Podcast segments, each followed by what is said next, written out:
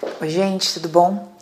É, vou gravar esse vídeo aqui e, na verdade, vou conversar com o pessoal que está lá no treinamento comigo, O Poder é Meu.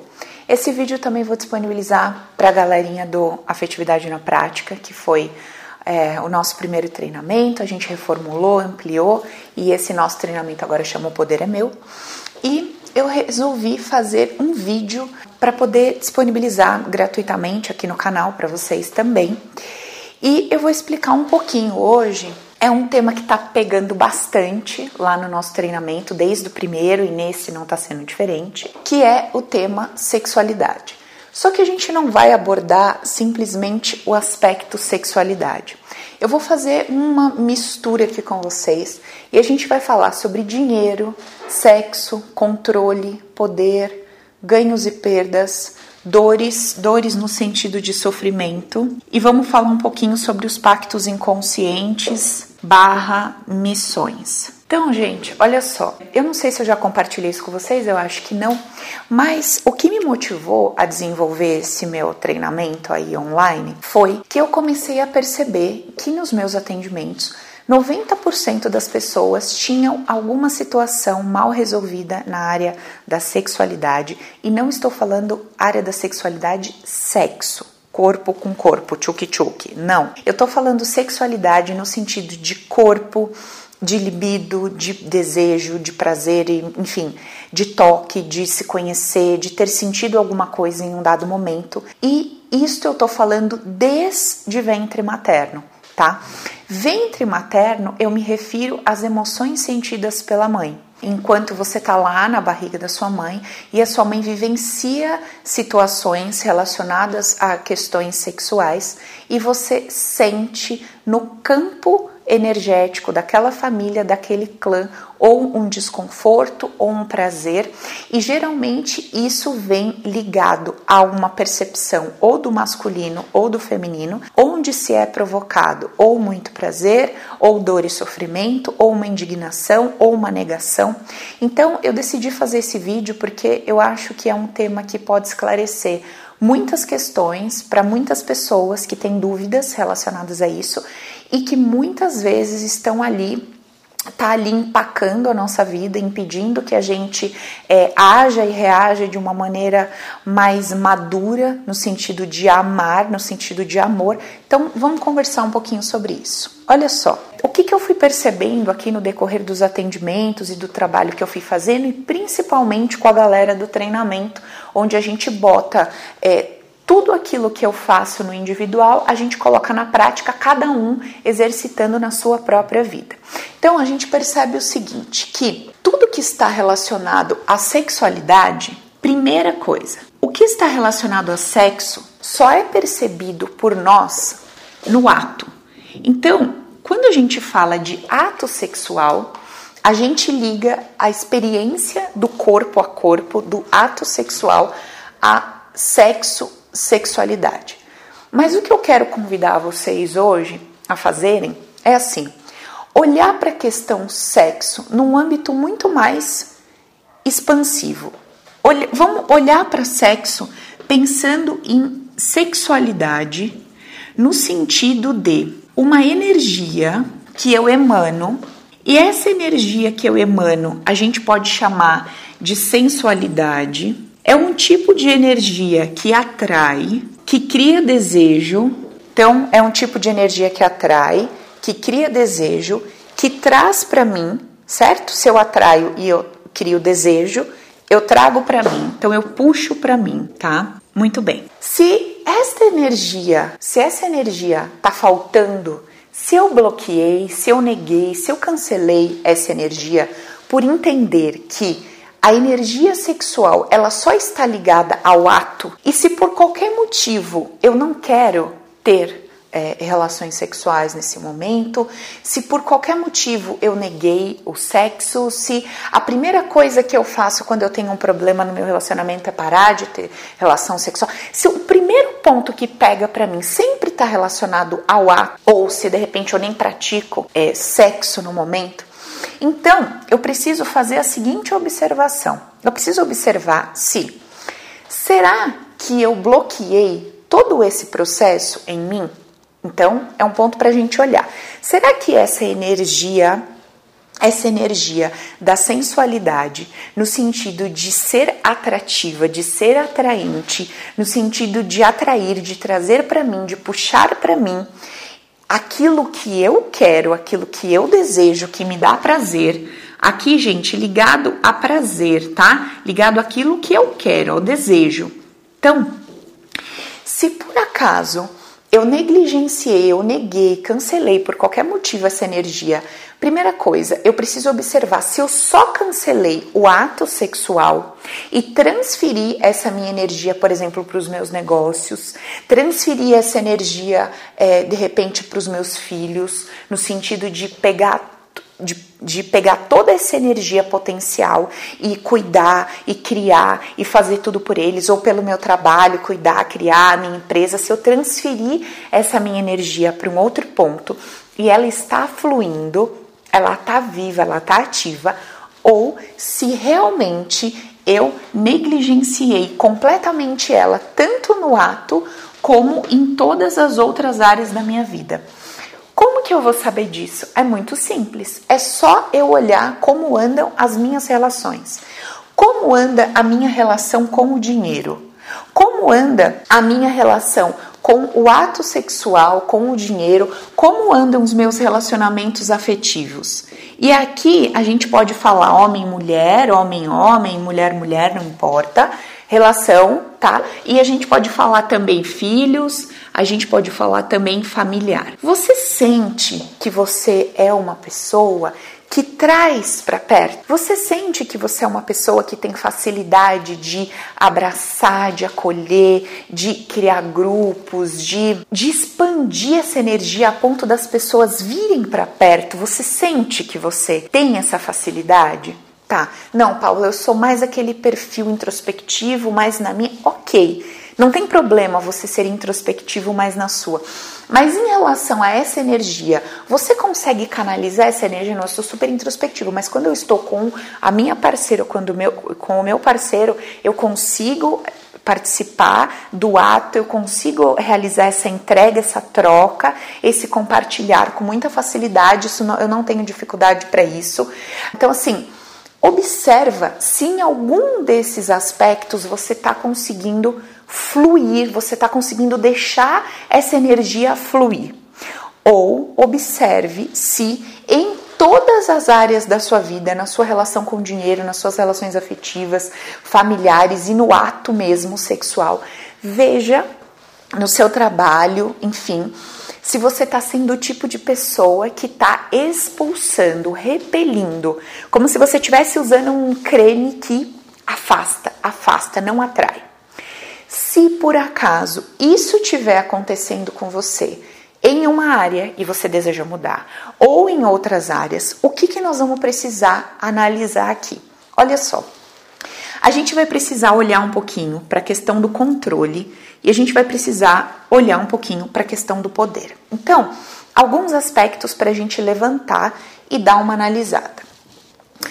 Se na sua infância você viveu, por exemplo, pais que se traíam, ou um dos dois, um traiu o outro. Então, assim, primeiro, vamos falar de infância, tá? Vamos falar lá de trás. Se houve traição lá na sua casa, na sua família, houve um que foi buscar fora o sexo. Quando esse um foi buscar fora o sexo, o que, que ele pode ter ido buscar junto com isso? Diversão, é, prazer, sei lá, descontração, qualquer coisa do tipo. Ou esse um realmente foi buscar lá um amor verdadeiro, porque talvez não tivesse com um parceiro dentro de casa. Então, se o seu pai ou a sua mãe foi buscar fora de casa o sexo, é um ponto para você olhar. Como é que você vai ter que analisar isso aqui? Da seguinte forma: esta busca no seu ponto de vista, no seu sentir, não precisa ser o que é real, o que realmente foi. O que que você sentiu? Eu acho que a minha mãe, eu acho que o meu pai foi buscar fora essa energia para ter prazer. Cara, prazer e só prazer. Legal. E como que você vê uma pessoa que busca fora de uma relação prazer e só prazer. Como você vê, não. Como você viu, como você sentiu isso quando aquilo aconteceu? Bom, o que, que eu senti? Que foi um ato irresponsável, eu senti que ele colocou ali toda a família em risco, ele colocou perder, ele colocou em risco um amor verdadeiro em troca do prazer, ele colocou em risco a família é, em troca de uma aventura. Então veja que todas as vezes que você vai fazendo essa, esse tipo de colocação, então assim, ele escolheu isso ao invés disso, ele escolheu isso ao invés disso, ele escolheu isso ao invés disso. Todas as vezes que você perceber a coisa, o evento dessa forma, nesse caso aqui que a gente está conversando, o que, que você está criando? Você está criando um ou. Como assim um ou? você está criando duas alternativas. Então, assim, ou você vai ter uma família unida, bonita, legal, ou você vai ter prazer. Ou você vai ter um relacionamento que tem um amor lá, sei lá, genuíno, ou você vai ter descontração e diversão. E enquanto, presta atenção nessa, nessa ponto aqui, Enquanto você estiver vivendo na base do certo e do errado, enquanto o seu olhar estiver determinando qual é o jeito certo, qual é o jeito errado de viver, você vai estar tá lá naquele julgamento do seu pai, você vai estar tá lá naquele julgamento da sua mãe, e enquanto tiver essa base de certo e errado, você está julgando, você está você tá olhando dizendo que um jeito é certo e um jeito é errado. Você está no julgamento, não tem como. Mesmo que você diga, não, Paulo, eu já entendi, eu já perdoei. Não se trata de perdoar. Se você ainda está no perdão, você ainda está no julgamento, porque só perdoa o outro quem acha que o outro fez alguma coisa e fez alguma coisa errada. Então, não. É sair dessa base de dualidade. Olha, isso que aconteceu lá na minha infância com os meus pais, eu preciso entender que não é nem certo e nem errado. O que o meu pai fez teve uma consequência. Então, assim, um homem que está numa relação com uma mulher e nunca trai, isso vai gerar uma consequência. Um homem que está numa relação com uma mulher e trai, isso vai gerar uma outra consequência. Então veja, a gente não precisa ser o juiz da vida, dizendo, olha, isso é certo, olha, isso é errado. Não. Basta que a gente aprenda a avaliar que cada escolha que a gente faz traz uma consequência. Cada escolha vai ter um ganho e uma perda, e cada consequência vai ter um ganho e uma perda. Muitas vezes, um homem que se, ou uma mulher que se permite ter uma relação extraconjugal descobre, sei lá, realmente o prazer. Às vezes nunca teve na relação e descobre o prazer. Vai pagar um preço por isso? Vai, por quê? Porque tem uma, uma postura social de certo e errado, adequado ou não.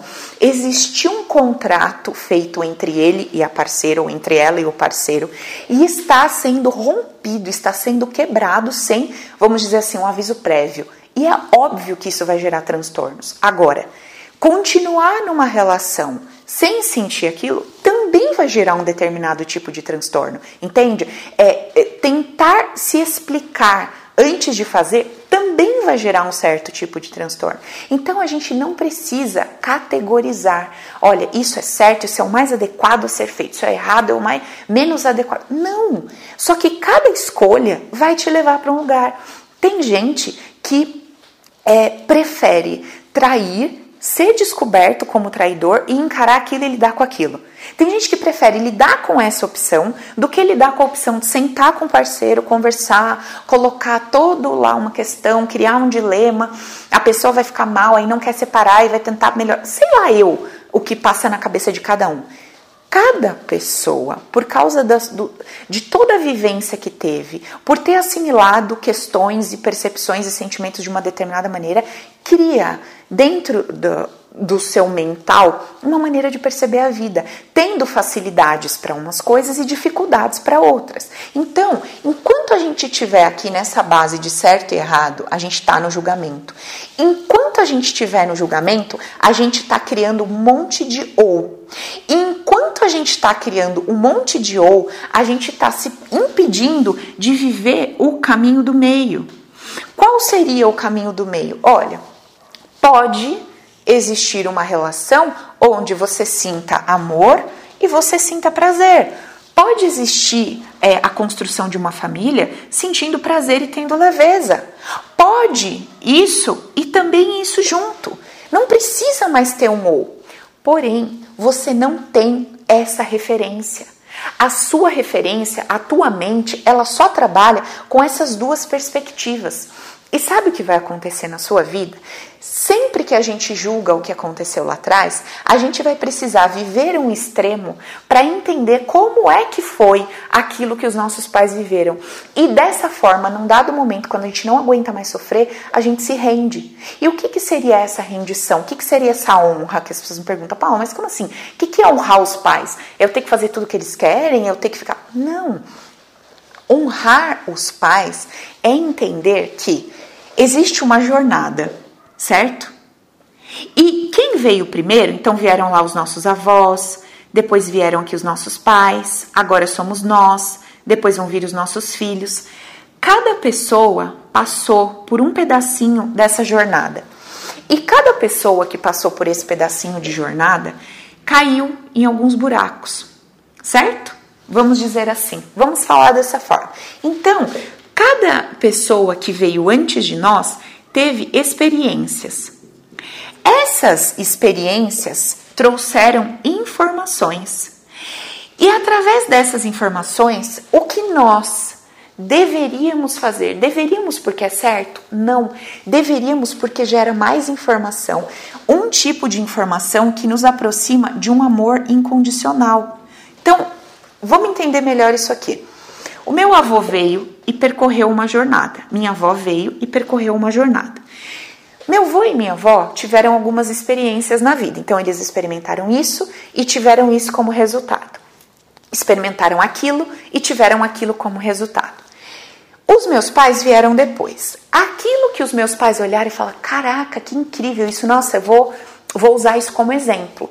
Eles olham para trás, pegam aquilo que o pai e a mãe fez, aquilo que eles admiram, que eles acharam muito legal, e melhoram aquilo, porque tudo que nós tomamos como exemplo, fora do julgamento, nós conseguimos receber, acolher e aprimorar. Agora, aquilo que eles olharam para o pai e para a mãe e julgaram e disseram: Nossa, isso é péssimo, eu nunca vou ser assim, eu nunca vou fazer assado, ou eles vão fazer igual, ou eles vão fazer ao contrário em desequilíbrio, ou igual, ou ao contrário em desequilíbrio. Por quê? Porque em uma das pontas, então vamos supor, o vô e a avó tinham muito dinheiro, fizeram um grande empréstimo e perderam tudo. Essa pessoa pode viver isso, ou porque, assim, o que a gente tem que entender é que não é que a gente vai fazer igual ou ao contrário em desequilíbrio no, no, mesmo, no mesmo contexto. Não, o contexto ele muda, mas a abstração, o que está debaixo disso, ela permanece. Então, por exemplo, o seu avô e sua avó tinham muito dinheiro, fizeram um empréstimo para ajudar um irmão, sei lá, e quebraram, perderam tudo. E daí os seus pais viveram na merda, porque seu pai, né, sua mãe, viveu na merda porque os avós faliram. Tá. Qual é a tendência desse pai e dessa mãe? Que julga, olha para trás fala, putz, meu pai e minha mãe foram muito bons, foram tontos e perderam tudo. Qual é o cenário? Eu tinha alguma coisa na mão, compartilhei e perdi tudo. Então, esse seria o abstrato. Como a gente leria isso? Eu leria dessa forma. Eu tinha alguma coisa, compartilhei e perdi tudo. Então, esse que vem depois pode viver esse mesmo cenário em desequilíbrio. Por exemplo, eu tenho um filho, se eu compartilhar, ele vai embora de vez. E aí vai fazer o quê? Agarrar esse filho. Eu tenho um dinheiro, então eu não vou compartilhar. Agarra todo esse dinheiro, morre com todo o dinheiro embaixo da cama, não usufruiu daquilo. Ou vai viver a mesma situação no mesmo aspecto ou aspectos diferentes. Cara, eu sempre critiquei os meus pais porque eles emprestaram o dinheiro e perderam tudo. Nossa, e é incrível. Eu não empresto para ninguém, mas o meu dinheiro vaza, o meu dinheiro some. Eu não sei o que acontece. Eu guardo esse dinheiro desaparece. Eu preciso pagar a conta do além, eu, eu recebo multa do além, as coisas acontecem do além, o dinheiro não fica na minha mão. Eu não tô dando, mas ele vai embora. Ele dá um jeito de ir embora. Então, assim, sempre vai aparecer pra gente uma situação em que a gente vai se sentir de forma muito parecida com aquele que veio antes, para ver se a nossa ficha cai, para ver se a gente percebe que cada pessoa no seu tempo tá dando o melhor que pode, tá fazendo o melhor que pode com a consciência que tem. Agora olha que interessante.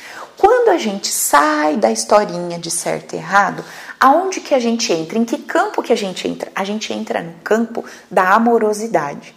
A amorosidade não é aceitação. Qual é a diferença? Quando eu aceito, por exemplo, ai, eu tô vivendo uma situação muito difícil, não sei, ai, tem que ter aceitação, tem que aceitar esta merda que eu tô vivendo. Não é isso que eu tô falando.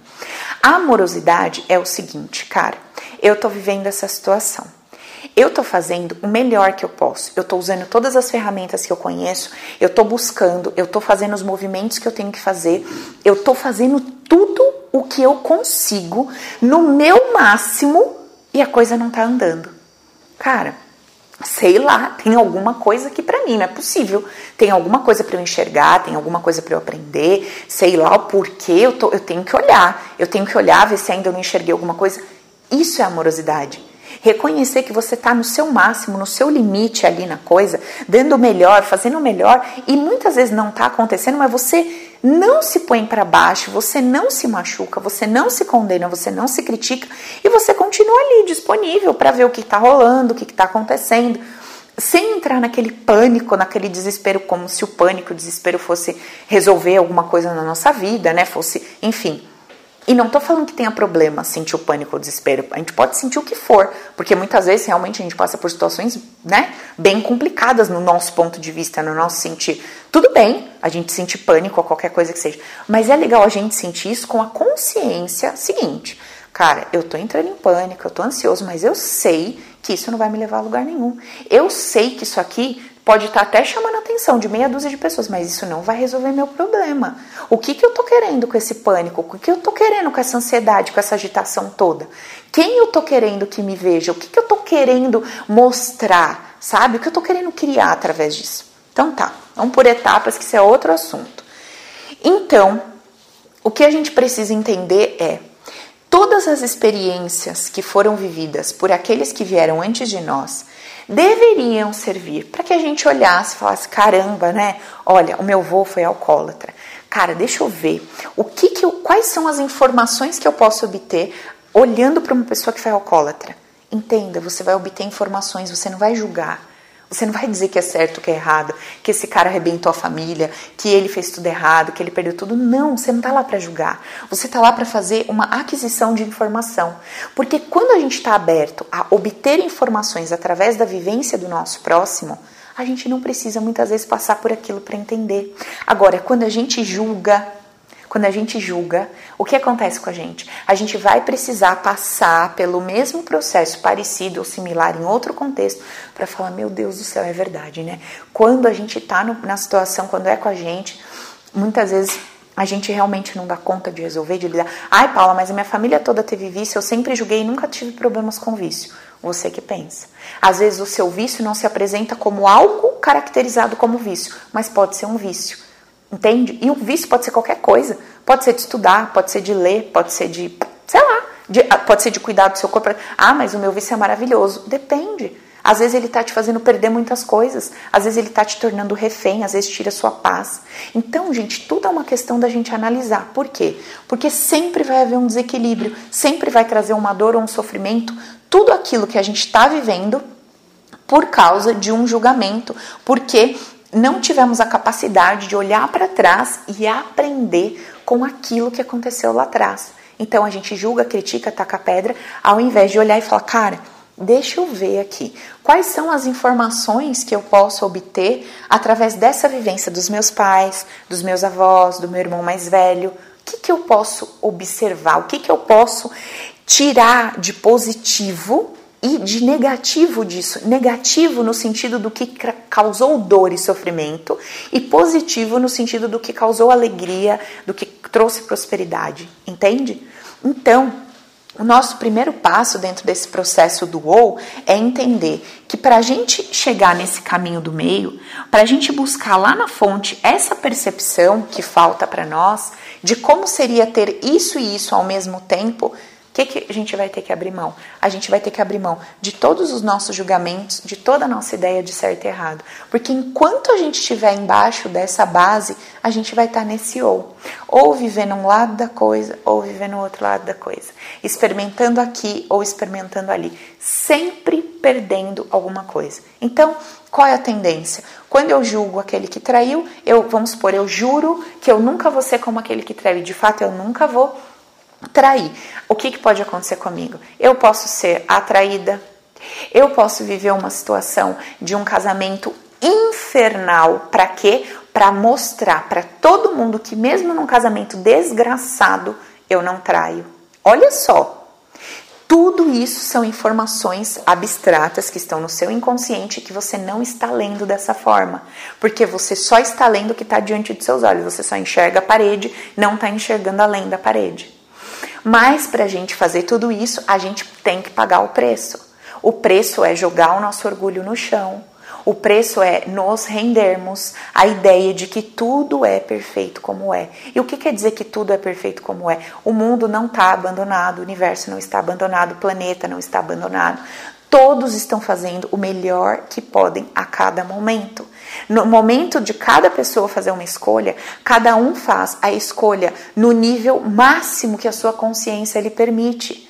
Então, gente, como que nós vamos julgar uma pessoa que no seu nível máximo de consciência fez a escolha de matar alguém? Entenda, eu não estou dizendo que ela não vai pagar a lei da terra, eu não estou dizendo que você não vai chamar a polícia se você vê aquilo acontecendo, eu não estou dizendo que se você é um policial você não vai fazer todo o seu procedimento, prender. Agora, veja as suas ações, o que você vai fazer diante do que você está vendo ali, uma pessoa é, que está com o nível de consciência um pouco mais denso, não quer dizer que você precisa julgar, não quer dizer que você precisa. Olha só que errado isso que essa pessoa fez. Você não precisa entrar no julgamento para não fazer. Você não precisa entrar no julgamento é, criticando, ofendendo a pessoa para expor o seu ponto. Não tem necessidade, entende? Então, gente, enquanto a gente tiver na dualidade, a gente está na contrariedade, está no sofrimento. Como assim na contrariedade? Enquanto eu estou acreditando que tem um certo, vai ter um errado. Enquanto tem um errado, tem um certo. E todas as vezes que eu vivenciar alguma situação onde eu acho que tem um jeito X de ser, eu vou achar que tem um Y. Quando aquele Y aconteceu, eu entro em contrariedade. E detalhe, a gente está convivendo numa sociedade com centenas, milhares de pessoas certo? E sempre vai haver alguém pensando diferente da gente, agindo diferente da gente, fazendo diferente da gente. E se a gente está na ideia que o nosso jeito é o certo, que o nosso jeito é o melhor, a gente vive em contrariedade constantemente 24 horas por dia, mesmo naquilo que a gente considera louvável. Nossa, divino. Esses dias eu fui num restaurante e eu não gosto de televisão. Então na minha casa não tem TV ligada, não, não tem nada. É tudo na santa paz de Deus, vídeo, música, alguma coisa assim. Não tem TV ligada, não tem TV. E tinha uma bendita TV no restaurante. A gente sentou bem onde? Embaixo da TV. E aí eu fiquei pensando, cara, eu tenho duas alternativas agora. Tenho duas opções. Primeira, me incomodar Julgar porque essa TV ligada, não deviam deixar essa TV ligada, nada a ver essa TV ligada, entrar nesse julgamento, entrar na contrariedade, me irritar, é minha primeira opção, não é certo nem errado, é só uma opção que me gera uma informação, uma consequência, certo? Então eu posso, não tem problema, vai me gerar uma informação e tudo é crescimento. E eu tenho uma segunda opção. Qual é a segunda opção? Cara, TV não é certo nem errado. Se aqueles ligam a TV, amém, eles ligam a TV. Eu não tô aqui, tô. Eu vou embora após a TV? Não, então eu vou ficar aqui bem, e eu posso criar uma dinâmica para não me incomodar com a TV. Posso focar na conversa, posso falar um pouco mais alto, posso criar uma dinâmica minha de ir para dentro, de estar tá ligada ali na pessoa que está na minha frente, de me concentrar ali e soltar a TV. Por quê? Porque eu vou em vários lugares onde vai ter TV. E se eu quiser dizer que o meu jeito é certo, em todos os lugares, quem vai entrar em contrariedade? Eu. Se eu quiser convencer as pessoas que é errado deixar a TV ligada e que elas deveriam fazer diferente, que tem um jeito, quem vai entrar em contrariedade? Eu. Certo, gente? Bom, beleza. Então, entendido isso aqui, nós deveríamos olhar para trás, observar tudo que foi feito a nível de adquirir informação. Dessa forma, seria muito mais fácil para nós vivermos a nossa vida hoje. Porque imagina quantas informações nossos pais têm para nós, nossos avós, ou enfim, mesmo se você for adotiva, quantas informações seus pais adotivos têm para você, sua família. Então, a gente tem informação para caramba. O problema é que a gente não olha com os olhos do amor incondicional. A gente olha com base no amor infantil. O que é o amor infantil? O amor justiceiro, o amor guerrilheiro, o amor que levanta bandeiras. E aí vai ter os que levantam as bandeiras da paz e os que levantam as bandeiras da guerra. Mas estão todos guerreando. Né? No fundo, tá todo mundo no mesmo barco. Porque aquele que está querendo que o bandido seja morto para que haja paz, está promovendo uma certa guerra. Aquele que acha que tem que matar ou que tem dinheiro e que é político ao invés de matar o bandido também está promovendo. Então, assim, Todas as vezes que eu julgo preconceituoso, eu estou sendo preconceituoso, porque eu não aceito que tem preconceito. Então, esse é o ponto, gente. Quanto mais a gente vai se afastando da necessidade da dualidade, sabe? De criar um jeito certo, de criar um padrão, de seguir métodos e, sabe? A gente cria modelos de certo, de adequado, de como fazer. A gente sempre cria o oposto disso. E é nesse oposto que a gente é bagunçado e é que a gente sofre, certo? Então essa é primeira parte aqui que eu queria conversar com vocês. Vamos entender um pouquinho mais para frente. Então tá, aí o que que acontece?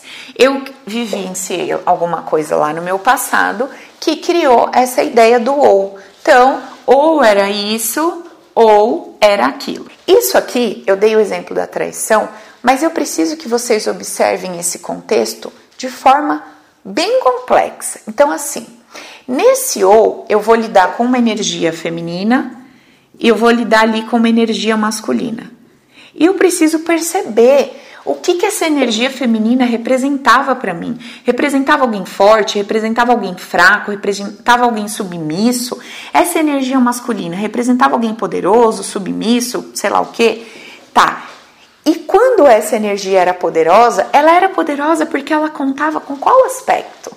Ela contava com o aspecto do dinheiro, do cara que trazia o suprimento para casa, ela contava com a força física. Essa pessoa que usava da força física e do dinheiro para ter controle e ter poder sobre a questão sexual, ou seja, eu sentia, por exemplo, que a minha mãe, ela se sujeitava ao meu pai, porque o meu pai era o masculino e era o forte, trazia o dinheiro para casa, e eu sinto, eu imagino e deduzo que a mamãe sofresse a questão do controle e do poder, inclusive na área sexual. Eu acho que ela se submetia ao meu pai mesmo não querendo. Então, observa que todas as nossas percepções ou esse masculino foi, foi enganado pela sexualidade. A minha mãe usava da energia sexual para controlar o meu pai, para ter poder sobre o meu pai, ou uma pessoa de fora teve o poder sobre o meu pai, ou teve o poder da minha, sobre a minha mãe através do sexo, para levar embora essa pessoa. Então, assim, o que que nós precisamos analisar, como que a gente precisa olhar a nossa vida, fazendo todas as relações colocando ali todas as variáveis que a gente consiga perceber que envolve um cenário e não somente o cenário em si. Então, a gente fica muito raso nas nossas análises quando a gente só olha um aspecto da coisa. Então, quer ver? Vou dar um exemplo para vocês, tá? você tem um casal. Então, tá. Aí, olha só. Esse casal tem várias situações bacanas. Então, são companheiros, são amigos, são confidentes, trabalham, crescem juntos, tem um monte de coisa bacana. Mas tem um ponto aqui. Então, vou trazer, no caso do sexo, vamos olhar para isso. Então, eu tenho um ponto aqui que é o sexo. Então, tá. O que, que acontece com esse sexo? Sei lá. A parceira sente dor, a parceira não procura, a parceira não tem muita libido, certo? E o que, que acontece com esse cara aqui? Esse cara tem vontade, esse cara quer, né? Tem desejo, tudo. E o fato de acontecer isso com a parceira faz ele se sentir desanimado. Por quê? Porque ele também quer se sentir desejado. Então ele quer se sentir desejado, tá? por essa parceira. Então, é uma situação. Muito bem. Aí essa mulher é mãe, eles têm filhos, tem uma família linda, tá? Tem tudo isso. Muito bem. Só que tem esse ponto aqui na sexualidade. Essa parte aqui vai para a vida e até consegue alguma questão de prosperidade, mas não consegue uma prosperidade total. A prosperidade ela é parcial, porque ela gera uma certa dependência do masculino, que no caso ali seria um pai, tá? Tô dando um exemplo real aqui, gente. Esse outro lado aqui já passou algumas situações, por exemplo, de algumas doenças, né, de quase morte. Aqui teve também um probleminha de falecimento de um dos filhos. Então, tem esses, esses, esse cenário, esses pontos. Muito bem. O que, que a gente vai percebendo fazendo uma sondagem mais profunda? Se eu tenho um lado, se eu tenho um lado que não consegue se sentir desejado, que não consegue que essa parceira deseje, deseje, deseje, busque e queira dele esse sexo, esse prazer, o que, que tem dentro dessa pessoa que envia para essa daqui uma informação de não? Não me deseje dessa forma, não me busque, não venha atrás de mim, não demonstre esse desejo, fica na sua, faz esse papel de mãe, de boa mulher, de quietinha, tá tudo certo. Por quê?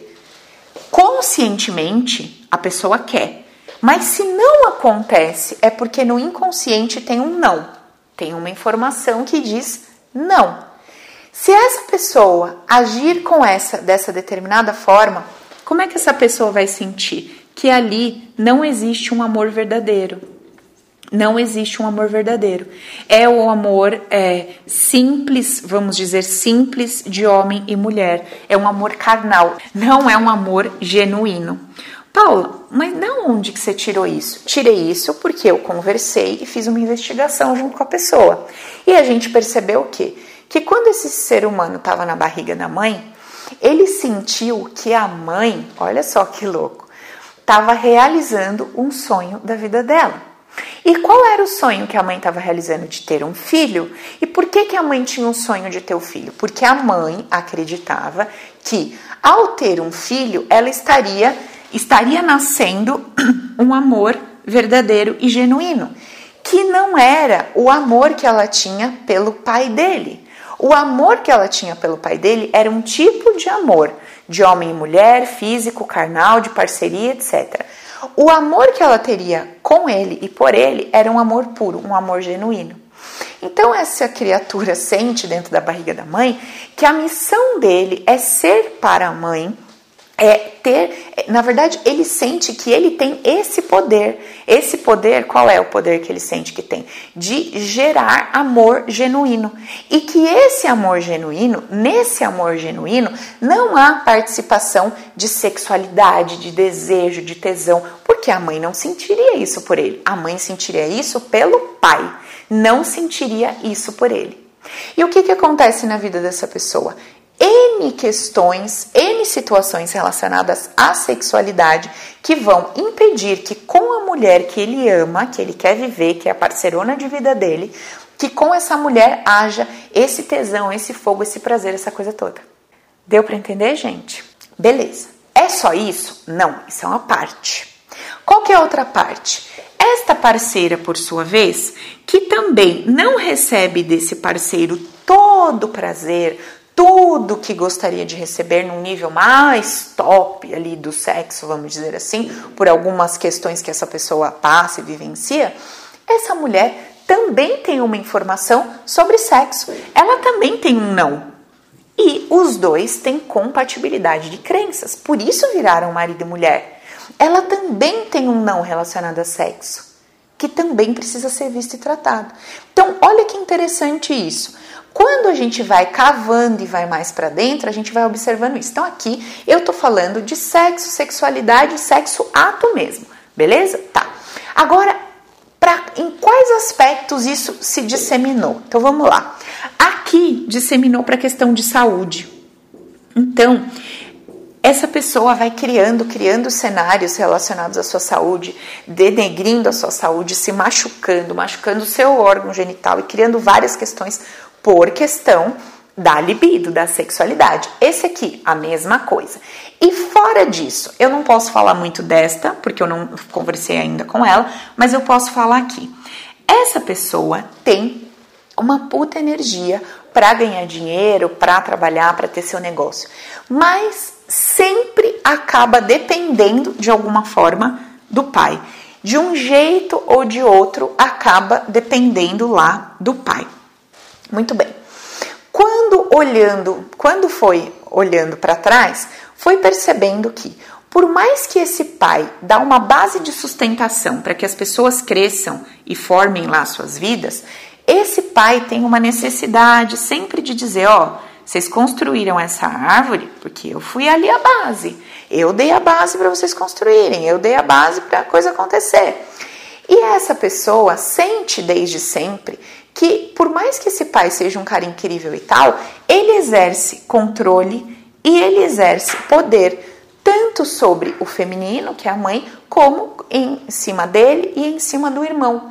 Então observa que existia uma energia do sexo que a mãe compartilhava com esse pai, e ele tem a percepção de controle, de poder, ó, tudo interligado. Então, poder, controle e sexo. O pai exercia isso aqui sobre a mãe.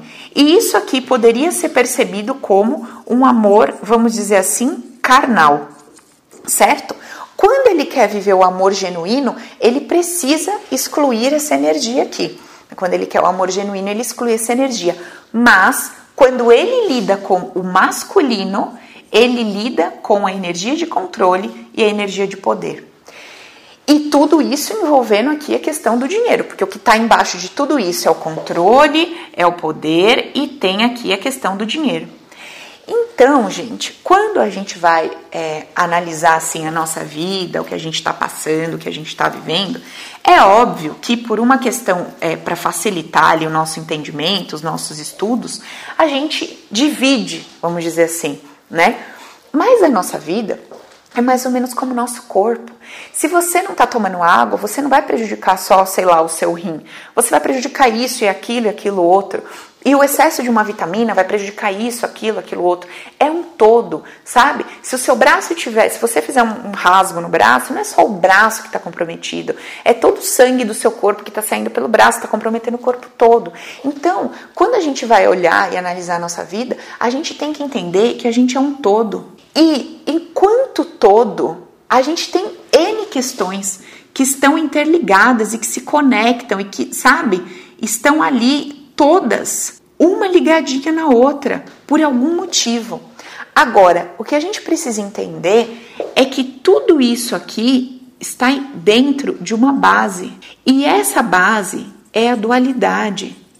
A dualidade é a ideia do certo e do errado. E essa dualidade existe porque a gente tem plena convicção que a gente é um corpo material e que isso é a realidade última. Sendo que essa é uma realidade parcial. A nossa vida aqui, ela é uma realidade parcial, que tem que ser vivida na integridade, na totalidade. Então a gente precisa aterrar, a gente precisa entender. Aqui, enquanto ser humano, sou um ego, sou um avatar, estou logado numa consciência, existe uma consciência, sou consciência, sou energia, mas estou vivendo aqui na matéria. E enquanto eu estiver ocupando esse corpo, eu sou um ego, e enquanto ego, eu sou egoísta, eu sou dual, eu vejo e percebo tudo dessa forma. E é essa minha forma material de perceber a vida que me causa sofrimento. Me causa sofrimento porque quando eu julgo, eu não vejo a grandeza que tem atrás daquilo, isso me cega. Quando eu julgo, eu determino um ou, ou vai ser assim ou vai ser assado. Por quê? Todas as vezes que eu julgo alguém, essa pessoa fez uma escolha. Então, essa pessoa estava vivendo um cenário e escolheu uma coisa. E eu critico ela por essa escolha. E aí, quando eu critico ela por essa escolha, porque essa pessoa não sabia que dava para ter tudo ao mesmo tempo. Quando eu critico ela pela escolha que ela fez, eu também estou entrando nessa do ou. E eu acabo ficando com um lado só da coisa e perdendo o outro lado. E isso em relação a tudo, sabe? A dificuldade de ganhar dinheiro, a dificuldade de ter prazer sexual, a dificuldade de lidar com controle, de lidar com poder. Por quê? Porque eu entendo que eu vou ter ganhos e vou ter perdas. E aí, onde eu julguei, onde eu julguei é onde vai pegar para mim. Se eu, vamos supor, a pessoa estava lá vivendo uma situação, um cenário aqui, num casamento onde ela ficava com esse parceiro por causa de dinheiro, vamos dizer assim, não por interesse, mas porque não trabalhava, decidiu cuidar de filhos, então ficava aqui. Então vamos lá, o que, que a gente vai observar de um lado da coisa? Eu vou ter um masculino, esse masculino é controlador, esse masculino é o poderoso, tudo bem? Ok. Aí eu vou ter um feminino, esse feminino ele é submisso? Não, esse feminino não é submisso, esse feminino faz as coisas dele, se vira, trabalha, faz tudo, tá? Mas esse feminino, de uma forma ou de outra, mesmo sendo incrível, não controlado nada, está debaixo desse masculino. Porque esse masculino vive falando que esse feminino só chegou onde chegou, só fez o que fez porque ele deu base, porque ele ajudou ou qualquer coisa do tipo. Ou não, ou esse feminino não trabalha, só cuida de filho e realmente é submisso. Legal. Qual é a minha percepção sobre isso aqui? O que envolve cada um desses aspectos? Esse cara que é o controlador e o poderoso é o cara que ganha dinheiro? Esse, essa daqui que é a submissa é a mulher que só cuida da casa? O que, que eu neguei? O que, que eu neguei? O que, que me falta? O que me falta é o que eu neguei. É o que provavelmente eu vou manifestar no meu parceiro. Ou eu faço a Jornada do Guerreiro, que tem disponível o vídeo aí no YouTube, depois você dá uma olhada, Jornada do Guerreiro. Então, gente, sempre vai ter esse aspecto. Aí vou ter eu, observador, lá na minha ingenuidade, lá, né, vendo aquilo tudo, e começo a julgar isso aqui, começo a julgar, julgar, julgar, e o meu subconsciente vai fazendo as escolhas. Isso eu quero, isso eu não quero, isso eu quero, isso eu não quero. Deus me livre, Deus me livre ser submissa desse jeito, nunca, eu nunca vou ser submissa. O que, que você vai se tornar? A poderosa controladora. Paula, não, mas eu não sou submissa, mas eu também não sou a poderosa controladora. Você que pensa, você que sente. Porque se você começar a perceber e conversar com as pessoas, você pode não controlar e exercer o seu poder da maneira que o seu pai exercia. Mas você pode exercer de uma outra forma, de uma outra maneira. Pode inclusive ser através da sexualidade, por exemplo, tá? Então, gente, é, quando a gente fala do tema sexualidade envolvendo todos os aspectos, a gente está falando de uma energia que eu emano para construir qualquer coisa. Então, quando eu falo aqui da energia da sexualidade, é uma energia que eu emano para atrair para mim. Para atrair o quê? Aquilo que eu aceito, aquilo que eu quero, aquilo que eu rejeito, que eu digo que eu nunca vou ser, aqui, perdão, a energia que eu emano é a energia que vai atrair para mim. Então, quando eu tô negligenciando essa energia sexual, quando eu tô dizendo assim, cara, eu não quero isso porque o sexo ele trabalha com controle, o sexo ele envolve poder, eu não quero essa energia, eu posso estar negligenciando a energia sexual junto com a ideia de controle, junto com a ideia de poder e pode estar me faltando dinheiro. Olha que louco isso. Eu posso estar emanando, por exemplo, a energia da sexualidade no sentido de eu quero ser vista, eu quero ser desejada e me sentir inconscientemente invadida e estuprada. Por quê? Porque eu emano essa energia de desejo no sentido de estou aberta, venha. Estou aberta, me invada. Estou aberta, usufrua. E eu vou me sentir usada, vou me sentir invadida, vou me sentir estuprada emocionalmente, mentalmente, fisicamente, o que quer que seja. Entende? Então a gente precisa avaliar essa energia. Às vezes você julgou alguém que era muito fechado. Exemplo, que já aconteceu aqui.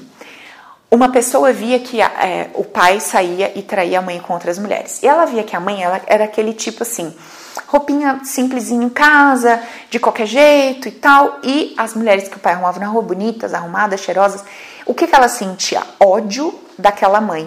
Por que, que ela sentia ódio da mãe? Porque ela achava que a mãe não tinha uma energia sexual. Ela entendia dessa forma, gente, energia sexual. Ela só olhava e inconscientemente ela falava, cara, nunca vou ser isso aqui, isso aqui não serve. E o que, que ela se torna? O oposto em desequilíbrio. Então ela se torna aquele padrão daquelas mulheres que o pai desejava, totalmente em desequilíbrio, com uma energia de vem em mim gigante. E aí os homens chegam, os homens pegam, os homens querem, mas usa e descarta. Por quê? Qual era a visãozinha dela lá atrás? O pai ia para a rua, se relacionava com aquelas mulheres, mas para onde ele voltava? para casa. Então ela estava vivendo exatamente aquele cenário daquelas mulheres que é, se sentiam usadas. Eu não estou dizendo que aquelas mulheres se sentiam na cabeça dela, tá? Usadas eram vistas pelo pai, mas o pai sempre voltava para casa. Então, olha que interessante isso. Como a gente não sabe olhar e apenas adquirir informação, como seria adquirir informação nesse caso? Seria olhar e falar, cara, certo, então meus pais têm uma relação, o meu pai deve amar a família dele, deve amar minha mãe, mas aquilo que meu pai sente falta na minha mãe, ao invés de largar, ele busca fora para equilibrar, para preencher. É um ponto que eu consigo ver, tá? Tem muito mais coisa para baixo, tem muito mais coisa para baixo.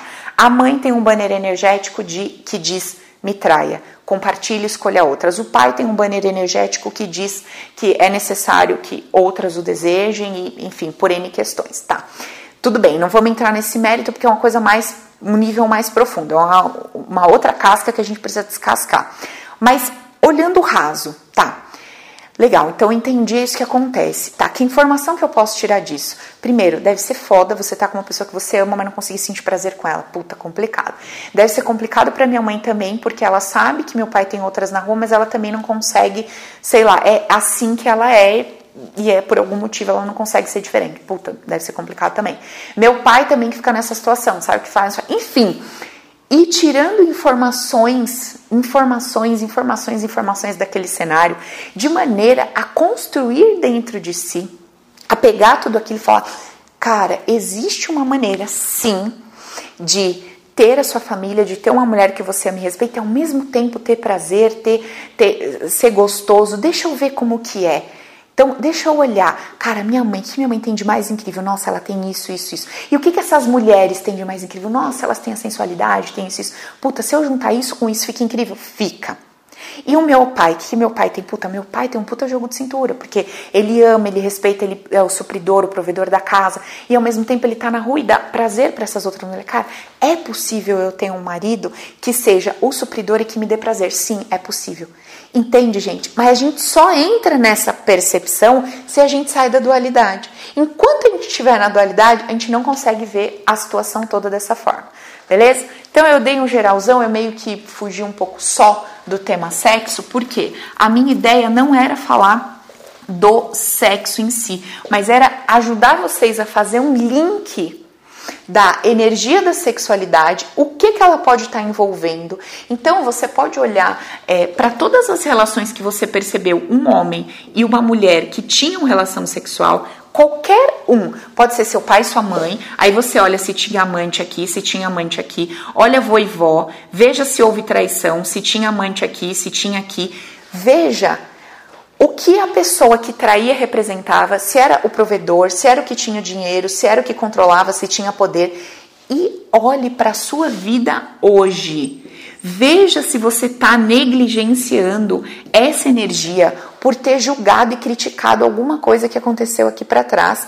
E veja se essa energia é a energia que está te faltando, às vezes para você prosperar, às vezes para você criar bons encontros, bons networks, às vezes para você atrair aquele sócio perfeito que falta no seu negócio, ou para você atrair um parceiro afetivo, ou enfim, ou para você curar uma doença, às vezes é essa energia que está te faltando, tá?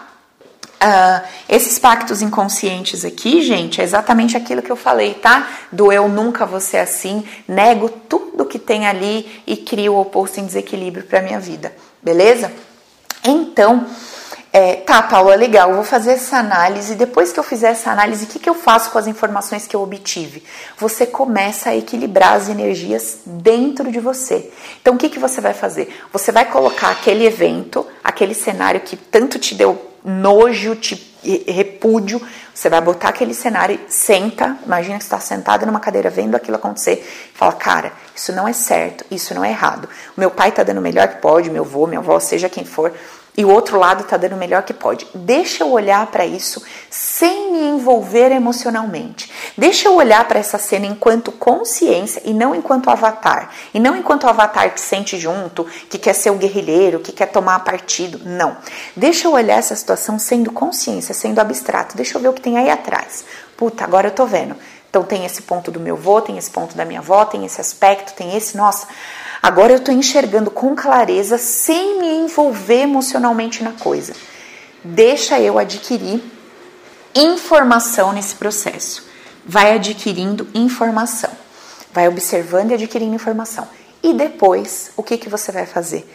Ao adquirir toda a informação, você vai compartilhar, você vai fazer um exercício mental de olho fechado, faça isso. Compartilhe com o seu avô, com a sua avó, com o seu pai, com a sua mãe, quanto você tinha julgado aquele aspecto e o quanto essa energia estava te faltando. Quanto você tinha julgado alguma coisa que você disse eu nunca vou ser, ou algo que você disse eu abomino isso, e que essa energia estava te faltando. E aí o que, que você faz com isso? Você simplesmente ativa em você, dizendo: Pai, mãe, eu ativo em mim essa energia que eu que tinha me passado desapercebida e que hoje está me fazendo falta. Às vezes está te faltando aquele poder da sua mãe de reter um parceiro, porque sua mãe às vezes foi casada com seu pai 50 anos. Ah, mas o meu pai traía. Não importa. Ela tinha uma energia de retenção. Ela retinha, ela formava a família. Às vezes está te faltando isso. Às vezes está te faltando energia daquelas mulheres que faziam seu pai se atrair por elas. De repente, a energia que te falta. Então, ative em você essa energia da sexualidade, da sensualidade. Às vezes está faltando em você aquela energia que de repente o seu pai tinha para fazer um monte de gente vir atrás dele e desejar. Ative essa energia em você. Entende? Não é que você vai ativar aquele princípio com o olhar do julgamento. Paulo, mas se eu ativar isso no meu pai, vai começar a vir um monte de gente atrás de mim, aí eu vou trair meu parceiro? Não, porque você não está mais no julgamento. Se você estiver vendo que seu pai fez como uma traição, uma coisa feia e errada, sim, aí você vai atrair um monte de gente para você e você vai ter que ficar lutando contra aquilo para poder reconhecer, pai do céu, como era difícil, como é que você aguentava. Tô quase, eu realmente tô quase cedendo, já entendi, obrigado universo, não precisa mandar mais essa prova para eu entender meu pai. Não, não precisa isso. Precisa que você olhe para ele e entenda: caramba, pai, se um monte de mulher na rua te desejar, você tinha essa energia. Você tinha essa energia de atração, de ser desejado, de ser simpático, de ser. Cara, essa energia me falta. Me falta para construir isso, isso e isso. Mãe, me falta essa energia de reter. Olha, me falta essa energia de poder. Não um poder para eu usar contra os outros, machucar as pessoas, mas um poder para eu me colocar na vida e dizer: não, pera, a minha vida é minha, o poder é meu. O poder de tomar minhas decisões, de arcar com as consequências daquilo que eu decido, daquilo que eu escolho, eu não preciso julgar ninguém, o poder da minha vida é meu. Então, veja o que está te faltando, sabe? É controle. Controle não no sentido de controlar o outro, mas no sentido de ter um controle sobre os seus negócios, um controle sobre a sua alimentação, sobre o seu corpo, Entende? Veja o que está te faltando, faça esse exercício, bote a sua cadeirinha lá, olha para trás, veja os cenários que você viveu, cenários que envolvam sexo, sexualidade, ou seja, relação sexual entre duas pessoas ali ou mais, e veja como que isso tinha ali uma força física, onde que o dinheiro entrava, onde entrava o poder, o controle, o que que estava sendo ganho, o que estava sendo perdido, como que você olhava para isso falava, cara, nossa, isso é um absurdo, devia ficar só aqui, não devia buscar isso. E aí você bota um ou lá na sua vida, ou vai ser assim ou vai ser assado. Veja isso. Veja que, do que você acabou abrindo mão sem se dar conta por causa do julgamento lá atrás. Fechou? Dessa forma, a gente consegue entender a relação da energia sexual com dinheiro, controle, poder, todas as dores e sofrimentos que a gente gerou por causa disso, esses pactos inconscientes, onde a gente dizia que nunca ia ser um ou outro, certo? Último ponto que eu quero levantar aqui. Muitas vezes nós excluímos um lado da nossa família. Às vezes a gente tem é, mais afinidade, mais proximidade, vai com a família da mãe ou com a família do pai. Exclui o outro, exclui o outro avô, a outra avó, os outros tios. Não dá a mesma importância, relevância para aquele clã.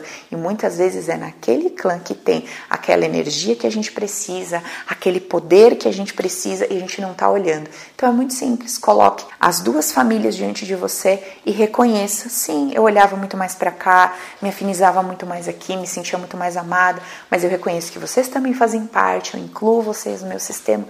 Abre seu coração, fala o que você sentia e traga essas pessoas para dentro de você amorosamente. E toda a energia de toda a história, que todo esse caminho, que todos esses ancestrais trilharam ali no caminho que cada um viveu.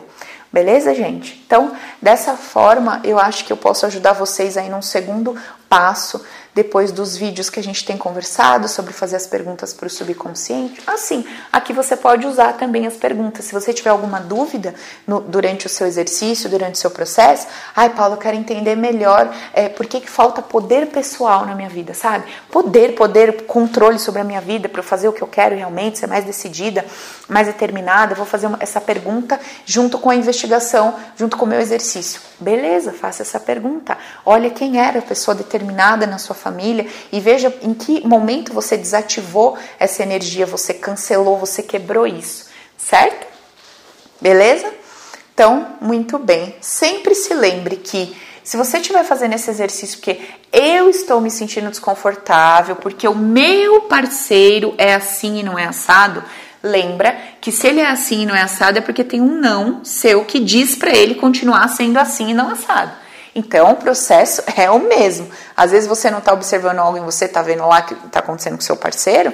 Todo o processo é o mesmo, certo? Você tem que descobrir por que, que tem um não em você para que o seu parceiro não age ou reaja de uma determinada forma X lá que você deseja, ok? Enquanto ele não muda, se é que vai mudar, porque se você não fizer toda a tua limpeza, o outro permanece lá. Porque lembra, o par foi compatível daquele jeito. Se essa engrenagem muda, a tendência é que essa mude, se tiver suscetível, aberta e tal, ou não mude e não faz mais par. Agora o ponto é, enquanto você não trabalha o seu não, esse aqui vai continuar te dando aquilo que é compatível com o que o seu sistema está pedindo. Então, se você, no exemplo que eu dei lá do casal, então, enquanto aquele parceiro não mudar o não que ele tem em relação a ser desejado, sexo, essa energia toda, a parceira vai continuar nessa dinâmica, porque é a dinâmica que faz sentido. Beleza, gente?